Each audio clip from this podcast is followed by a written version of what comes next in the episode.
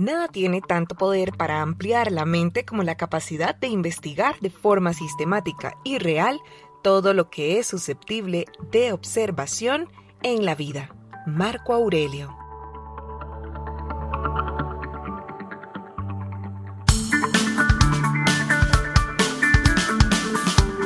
Onda UNED. Radio. Imagen y sonido. Hasta donde estés. OndaUNED.com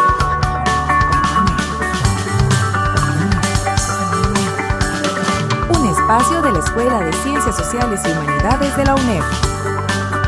Hasta donde estés. Onda UNED. Acortando distancias.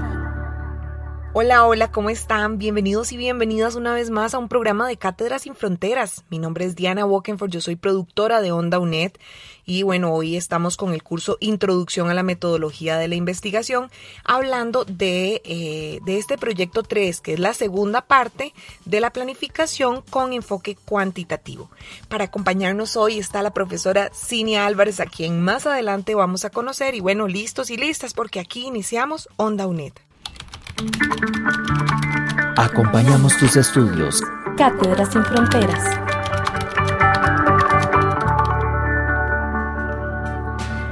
¿Sabías que? La realización de los proyectos 1 y 2 ha proporcionado información que se requiere para completar exitosamente este, el proyecto 3. Es decir, ya has realizado una etapa previa que te ha permitido identificar componentes básicos y claves en la planificación de una investigación.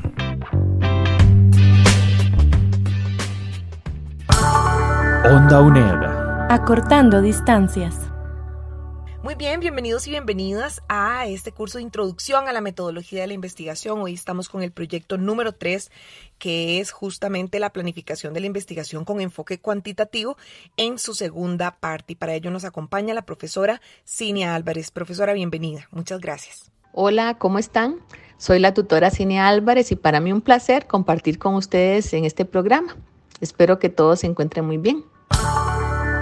Cátedras sin Fronteras Bien, y para iniciar, bueno, en la primera parte de este proyecto, cada estudiante debe copiar textualmente el problema de investigación, los objetivos, la justificación que planteó en el proyecto 2. Ojo, con todo y las posibles correcciones que cada uno de sus tutores les hizo. Esa va a ser la base para plantear el marco metodológico en esta investigación. Entonces, para empezar, profesora, ¿cómo se relaciona el enfoque cuantitativo al paradigma de la investigación? Primeramente quisiera hacer énfasis en el paradigma entender qué es un paradigma antes de eh, relacionarlo, de si es cualitativo o si es cuantitativo. Y tener claro que no son los únicos dos tipos de paradigmas que existen, sino que existen más. Bueno, el paradigma qué es? En palabras muy sencillas, es la forma en que yo percibo el mundo, es la forma en la que yo entiendo aquello que me rodea. Entonces, el paradigma lo vamos a ver como esa visión, como esa forma que yo tengo de explicar mi realidad o la realidad que yo estoy percibiendo. Por eso es que los paradigmas pueden variar de una persona a otra y generalmente este, el pupilo adopta el paradigma del tutor. Correcto, incorrecto, medianamente correcto, medianamente incorrecto, pero generalmente pasa eso. Por eso es que el paradigma hay que analizarlo, hay que estudiarlo bien. No es algo con lo que uno se case, por llamarlo de alguna forma, sino que puede ir evolucionando, puede ir variando. Y como bien se nos explica, en la lectura que ustedes ya debieron de haber hecho, ¿verdad?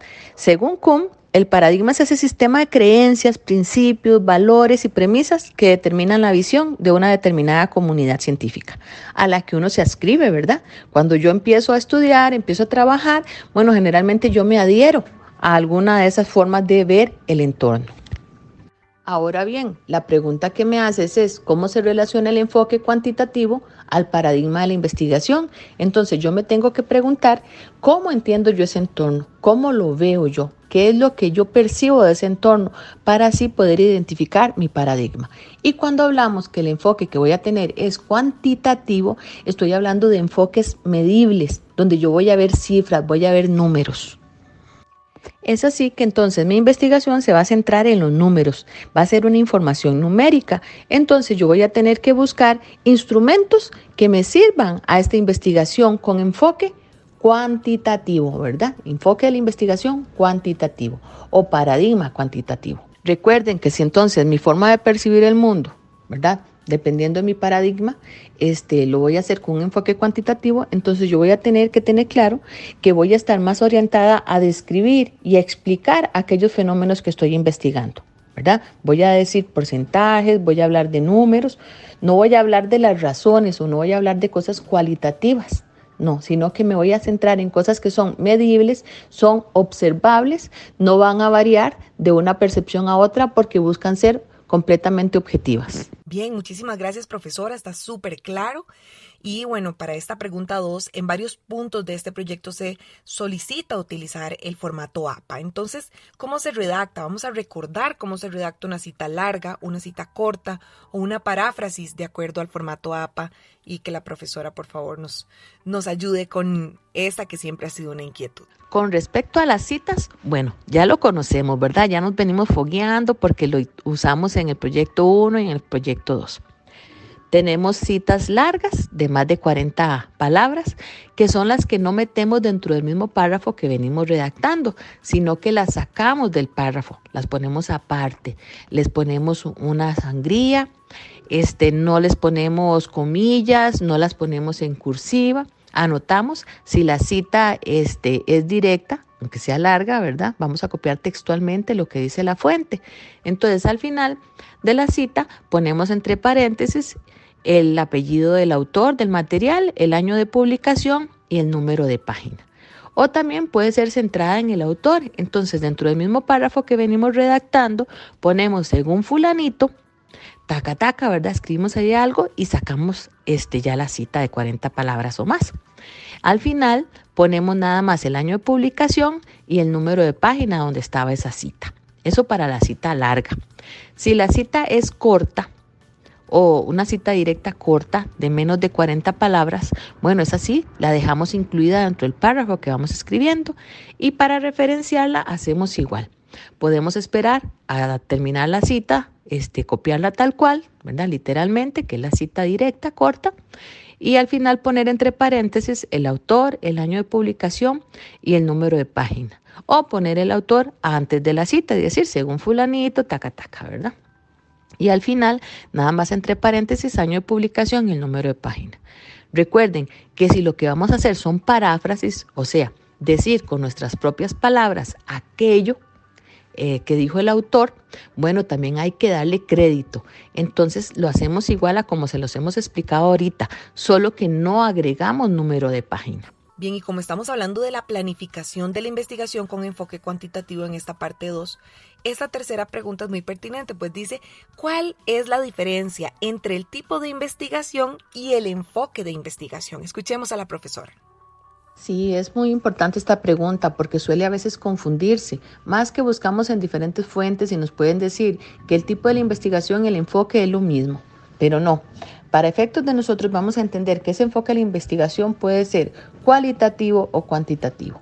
Nos vamos a enfocar en cualidades, en características, como historias de vida, por ejemplo, sería una investigación cualitativa. O podemos enfocarnos en números, porcentajes, porcentajes eh, de personas que escogieron esto, que escogieron aquello, ¿verdad? Nos vamos a enfocar en porcentajes.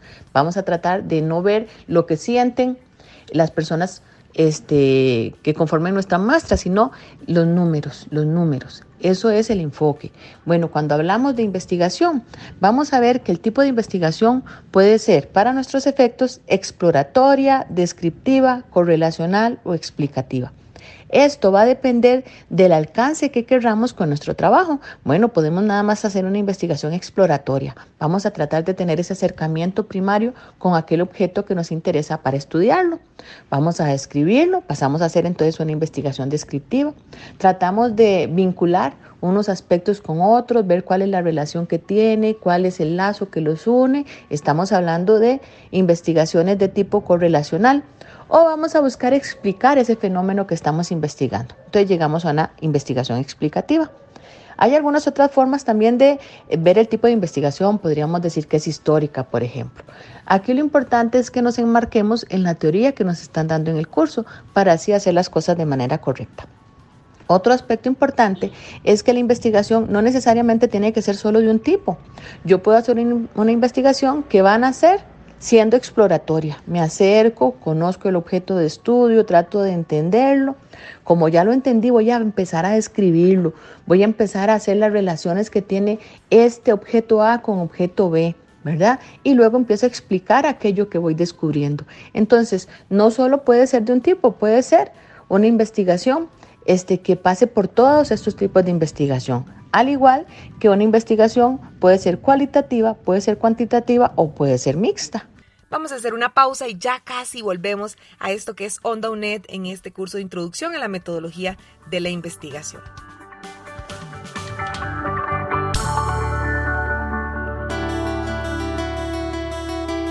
Te pasamos un volado.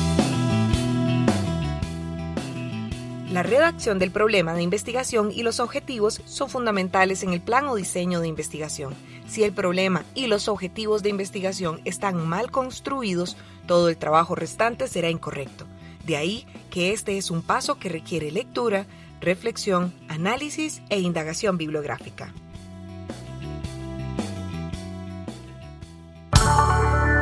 Cátedra sin Fronteras Muchísimas gracias por continuar con nosotros.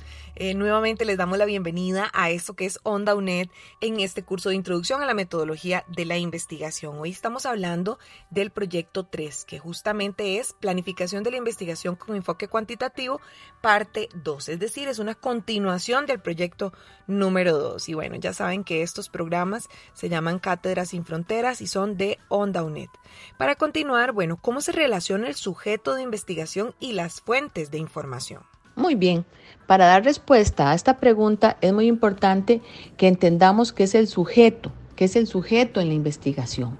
Ese sujeto en la investigación va a ser esa persona, ese fenómeno, ese objeto, esa cosa que yo voy a estudiar, ¿verdad? Yo también puedo llamarle, según algunos autores, población o universo.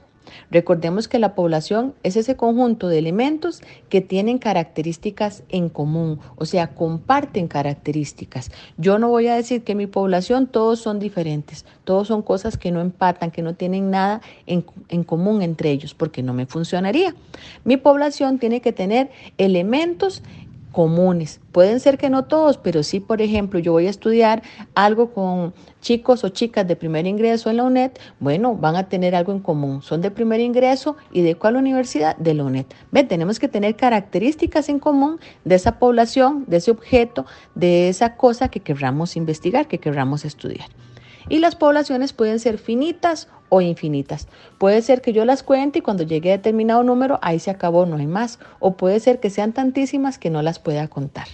Aquí es importante hacer una salvedad. Cuando yo hablo de sujetos de investigación infinitos, ¿verdad? Tengo que tener presente que aquí es donde entra la muestra. Por ejemplo, yo quiero este, hacer un análisis de la sangre de una persona. Entonces yo voy a sacar una muestra. Yo saco un tubito, dos tubitos, tres, y yo puedo analizar cómo está toda la sangre de esa persona. No es necesario, ¿verdad? Que yo le deje a esa persona sin gota de sangre para poder decirle cómo estaba su sangre, cómo estaba, eh, ¿verdad? Todas las cosas que yo quisiera investigar al respecto. Entonces aquí juega un papel muy importante el saber escoger la muestra. Entonces la muestra, ¿qué es lo que nos va a decir? Bueno, más o menos cómo anda ese objeto de estudio, ese grupo de personas, ese grupo de objetos, ¿verdad? Entonces, otro ejemplo que a veces yo les doy es cuando nosotros decimos, mira, probale la sal a esa sopa. No tenemos que tomarnos toda la sopa para saber si estaba bien, muy salada o le faltaba sal, ¿verdad? Con una cucharita sacamos un poquito, probamos y ya sabemos cómo estaba toda la ollita de sopa. Así funciona la muestra en los sujetos de información cuando son muy amplios. Tenemos que escoger una, una parte de ese conjunto de elementos que lo represente. Y para eso se utilizan fórmulas matemáticas que ustedes probablemente ya las conozcan o las vayan conociendo conforme vayan avanzando en los cursos. Ahora bien, ya tenemos claro qué es el sujeto de investigación y que cuando es muy amplio, cuando es muy extenso, podemos estudiar una muestra que sea representativa de aquel colectivo que estamos investigando. Bueno, pero ahora sí, ¿qué son las fuentes? Bueno, la fuente es todo aquello que me va a brindar a mí información sobre mi objeto de estudio. Y pueden ser fuentes primarias, ¿verdad? De primera mano, la persona que lo vivió, la que lo vio, la que lo oyó, la que lo hizo, ¿verdad? O pueden ser fuentes secundarias, o sea, el que cuenta lo que le contaron, el que cuenta lo que leyó, el que cuenta lo que investigó. Entonces, por ejemplo, si yo soy una persona que vivió la guerra civil de 1948 en Costa Rica y yo cuento lo que yo pude ver, lo que sentí, lo que hice, lo que escuché, lo que estaba pasando en ese momento porque yo lo estaba viviendo, yo soy una fuente primaria. Pero si yo soy hija o nieta de esa persona, que no estuve en la guerra, que no vi nada de primera mano, sino que lo que he escuchado es lo que me cuenta mi papá, mi abuelo, mi abuela, y yo lo repito, yo estoy siendo una fuente secundaria. También pueden haber fuentes terciarias, por ejemplo, alguien que de oídas tiene eh, un poquito de información y, y, se la cuenta a otros y me dijeron que alguien dijo, ¿verdad? Que había pasado tal cosa, entonces ya la fuente como que va perdiendo un poquito de credibilidad porque ya no vamos teniendo ese hecho de primera mano, ese contacto, ¿verdad? Directo con aquello que estamos investigando. Muchísimas gracias, profesora. Ahora hablemos más bien de las técnicas e instrumentos de recolección de información. ¿Para qué sirven? Los instrumentos o las técnicas para recolectar información van a ser precisamente eso. Instrumentos que yo elaboro para ir al campo a buscar la información que va a tener relación estrecha, directa con mis objetivos. Lo que yo me planteé, que quería conocer, porque desconocía, bueno, por medio de estos instrumentos yo voy a tratar de conseguirlo.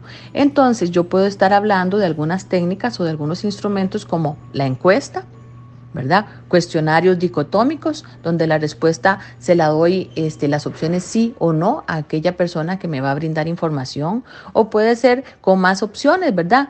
Policotómico, que puede ser sí, no, a veces, o como le llama uno comúnmente, ¿verdad? Casi que una selección. Nos dan ciertas opciones y uno escoge la que está más acorde con la de uno.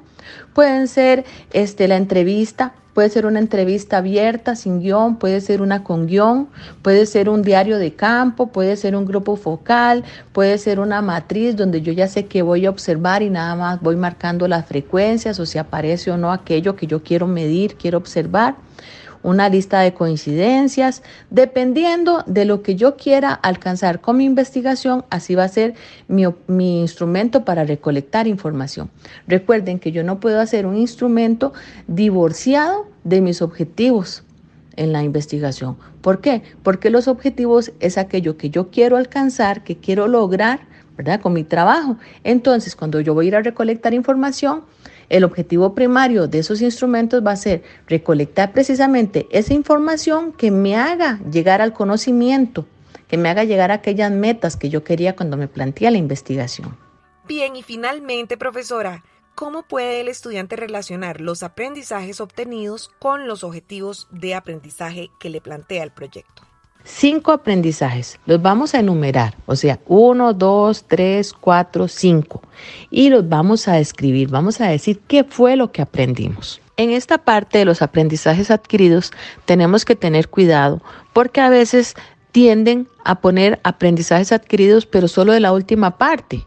No, es los aprendizajes adquiridos a lo largo de todo el proyecto 3 desde la actividad número uno hasta la última, ¿verdad?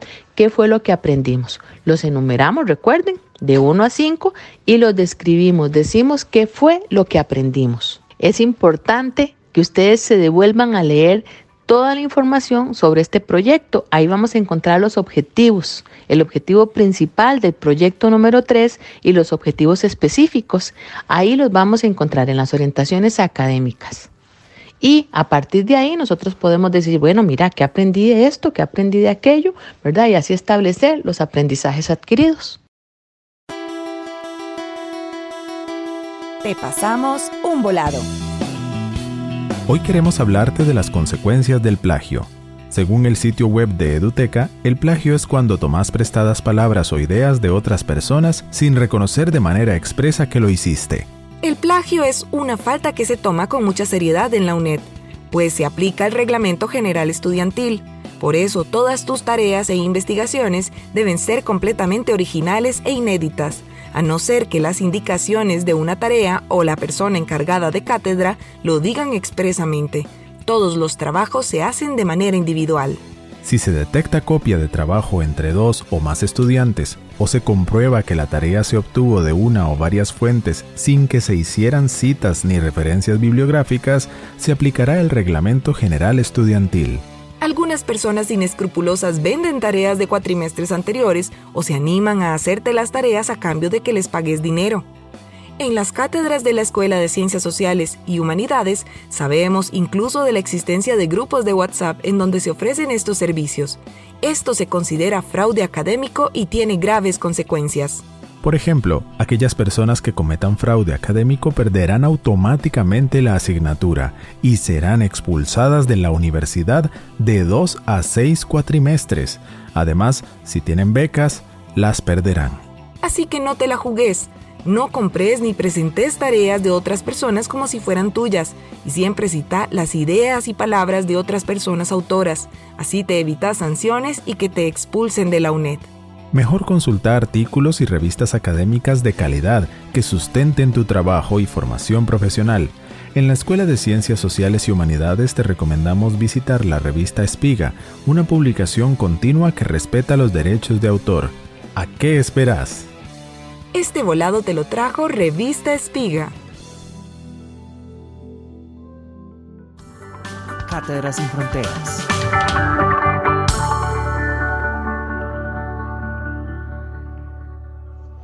En una investigación es importante tener claro hacia dónde vamos a transitar, hacia dónde vamos a llegar, cuáles son las metas que vamos a, a cubrir y eso lo marca el problema de investigación. Él nos va a decir hacia dónde vamos a ir, qué es lo que vamos a investigar concretamente y también los sujetos y las fuentes de información que vamos a necesitar para llevar a cabo esa investigación. Esto es muy importante a la hora de hacer un planeamiento de la investigación a realizar para no perder tiempo, dinero en ese proceso investigativo decir lo que queremos es ser eficaces, ser concretos a la hora de realizar la investigación. Se puede decir que los sujetos de investigación son las personas seleccionadas para una investigación o que de alguna manera son objeto de, investigación. En una investigación cualitativa, pues eh, no interesa tanto el número, eh, sino que se puede realizar una investigación a partir de lo que un informante señale sobre lo que nos interesa investigar. Ahí ya tenemos una fuente importante de información. Depende del grado de profundidad que se le quiera dar a la investigación, así se va a ampliar pues el número de sujetos que van a ser investigados. Digamos, lo que nos interesa básicamente son ciertos eh, datos concretos que queremos obtener, ya sea de un participante clave, importante, destacado, o de varios con respecto a las fuentes de información, pues son todos aquellos recursos bibliográficos, textuales, eh, orales, pictóricos, arqueológicos, que nos puedan brindar información sobre el fenómeno que queremos investigar. Hay de todo tipo, ¿verdad? Onda UNED. Acortando distancias. La persona estudiante necesita identificar y conocer los pasos y elementos que conforman un plan o diseño de investigación como la etapa previa a la realización de un proceso de investigación. Este reconocimiento le ayudará a adquirir y perfeccionar los conocimientos, las estrategias y las herramientas básicas que se necesitan para iniciar una investigación de forma rigurosa, para conocer algún aspecto de la realidad de manera científica. Y bueno, así es como llegamos al final de este programa y de este cuatrimestre también. Este programa fue posible gracias a la colaboración de Cinia Álvarez como especialista en contenido, Diana Bokenfor en producción, locución y edición. Recuerda que puedes escucharnos en nuestras redes sociales, ahí nos encontrás como Onda UNED. Profesora, muchísimas gracias por su compañía. Muchas gracias, gracias Diana por haberme permitido participar de este programa. Espero que les hayan servido este, las recomendaciones, las observaciones que les hemos hecho. Espero que se encuentren muy bien y siempre hacia adelante. Hasta luego. Bien, y muchísimas gracias por tu sintonía. Te esperamos en el próximo programa de Onda UNED. Onda UNED.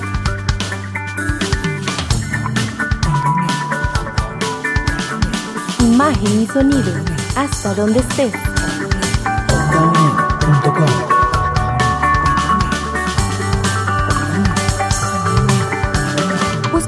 producciones en ondaunet.com y seguinos en redes sociales. Hasta donde estés. Onda UNED. Acortando distancias.